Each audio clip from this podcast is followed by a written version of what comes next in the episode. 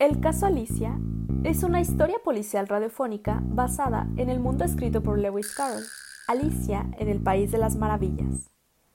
Este universo mágico, onírico, absurdo, lleno de aventuras, de lecciones y de personajes entrañables que pertenecen ya a nuestra cultura.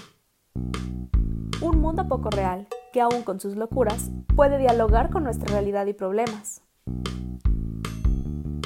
En esta primera temporada se toman a los personajes de Alicia en el País de las Maravillas para contar una historia que sucede tiempo después, cuando Alicia es ya una joven de 18 años quien, durante su primera semana de universitaria, un día no regresa más. Alicia se encuentra desaparecida.